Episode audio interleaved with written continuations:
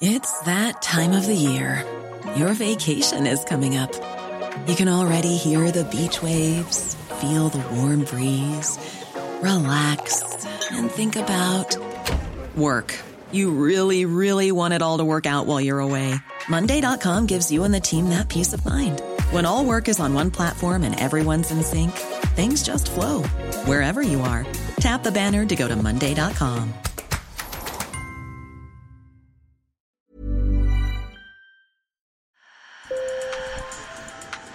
Bonjour. Hello. Hola. Marhaba bikoum. Sur le fil, Le podcast d'actu de l'AFP.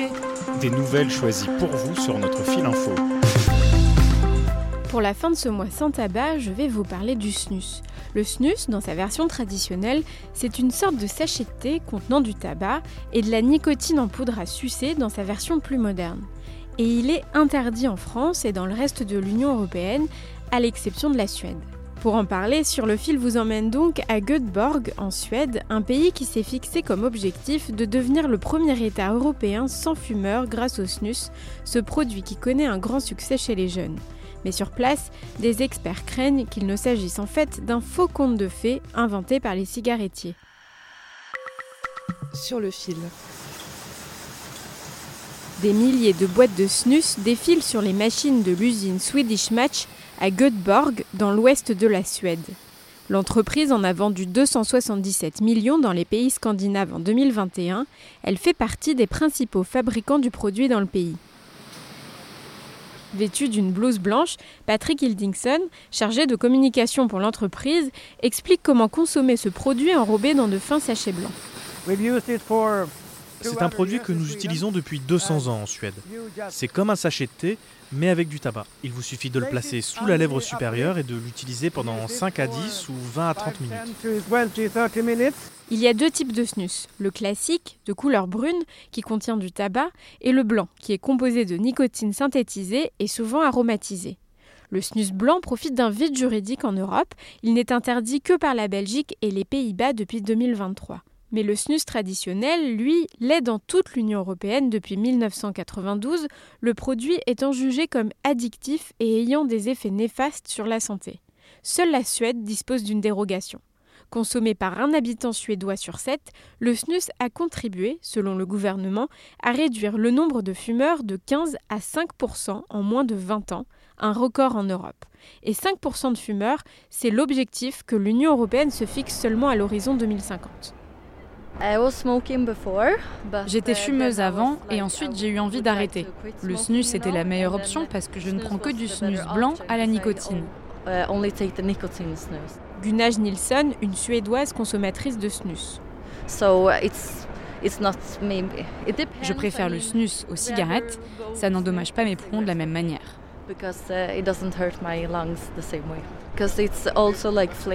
Il y a aussi des goûts différents. C'est pourquoi beaucoup de jeunes femmes comme moi en achètent. Ça peut être aromatisé à la réglisse, à la pomme ou à la menthe. Et justement, le produit connaît un succès record chez les jeunes. Sur TikTok, les vidéos qui en parlent sont virales.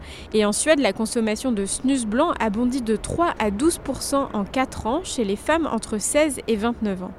Pour Jawad Abbas, consommateur aussi, le snus est moins contraignant que la cigarette.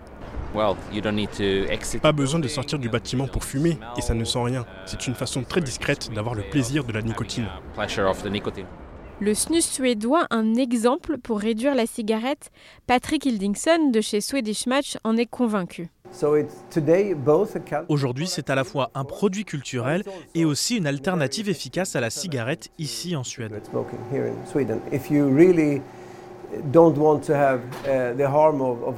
Si vous ne voulez vraiment plus subir les méfaits du tabac, vous devez arrêter complètement la nicotine et le tabac.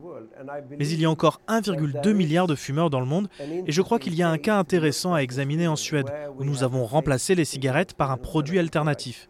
Il n'inclut pas le processus de combustion et cela a contribué à la santé publique. La consommation quotidienne de snus a légèrement accéléré ces dernières années et l'État suédois vient d'augmenter les taxes sur les cigarettes de 9% tout en baissant celles sur le snus traditionnel de 20%. Mais produit culturel ou pas, cette décision a fait bondir Ulrika Harriet Kakström, secrétaire générale de la Fondation suédoise pour le cancer. Ça montre qu'ils croient complètement au conte de fées de l'industrie qui essaie en quelque sorte de trouver un nouveau marché pour ces produits. Ils disent qu'il s'agit d'une solution qui réduit les risques, mais il n'y a aucune preuve à cela. Au contraire, nous savons que consommer ce type de nouveaux produits à base de nicotine ou de tabac augmente le risque de commencer à fumer et que ce ne sont pas des produits sains. Il faut protéger les jeunes générations. Elle pointe l'absence d'études suffisantes pour écarter d'éventuels effets négatifs du snus sur la santé. Des recherches supplémentaires sont nécessaires. Nous connaissons le snus et ce genre de produit à base de nicotine. Il provoque des changements dans votre tension artérielle et augmente les risques à long terme de développer des maladies cardiovasculaires. Les effets sur la santé doivent donc être étudiés de manière plus approfondie. Ce que je crains vraiment, c'est que l'on commette la même erreur qu'à l'introduction de la cigarette, il y a plusieurs décennies. Il a fallu beaucoup de temps avant que les recherches montrent réellement à quel point ces produits étaient nocifs. En 2017, une étude parue dans le International Journal of Cancer concluait à l'absence de lien entre le cancer et cette substance. Mais en juin 2023, une enquête, cette fois-ci menée par l'Institut norvégien de santé publique, indiquait que les risques de cancer de l'osophage et du pancréas sont respectivement trois fois et deux fois plus élevés chez les consommateurs réguliers de snus que chez des individus qui ne consomment pas de nicotine. En France, où le snus blanc n'est pas interdit, le Comité national contre le tabagisme recommandait mi-novembre un durcissement de la réglementation de ces nouveaux produits à base de nicotine et l'interdiction des sachets et perles de nicotine qui ciblent particulièrement les jeunes car ils échappent à la réglementation sur la publicité du tabac, des publicités qui ont vocation à maintenir le consommateur dans l'addiction à la nicotine et surtout à recruter de nouveaux usagers selon le comité. C'est la fin de cet épisode, merci de l'avoir écouté. Je suis Berfine Topal. Merci à mon collègue Viken Cantarcy sur le terrain. Sur le fil revient demain. À bientôt!